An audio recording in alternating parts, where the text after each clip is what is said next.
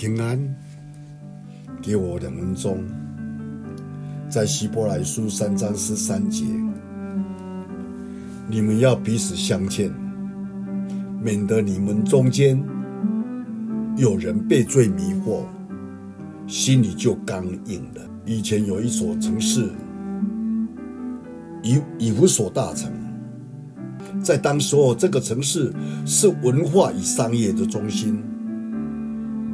拥有繁荣的港口、雄伟的神庙而著名，但是以后发生什么事呢？使他们逐渐的衰落，直到港口不再挤满船只呢？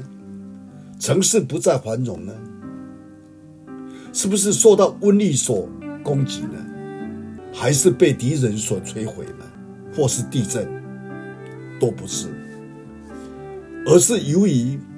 以你永塞令这城市衰退，无声无息的极会暴力的以你，维系的泥沙常年沉淀，慢慢港口填平了，把这座城市与海上的贸易的经济生活分割开来。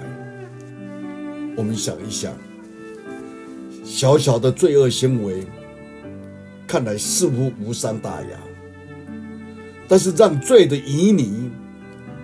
渐渐的推积，我们就会发现自己会远离了上帝，灵性生命会渐渐的腐朽。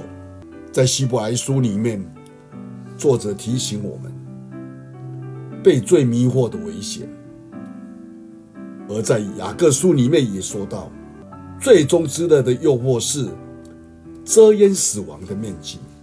我们彼此要劝勉。上帝是禁止我们让罪的旖旎堆积在我们的生命里面。我们恳求主常常光照我们，提醒我们。我们一起祷告，主耶稣基督，我们再一次感谢你，让我们这因着爱，大家相聚在一起，有肢体的关系。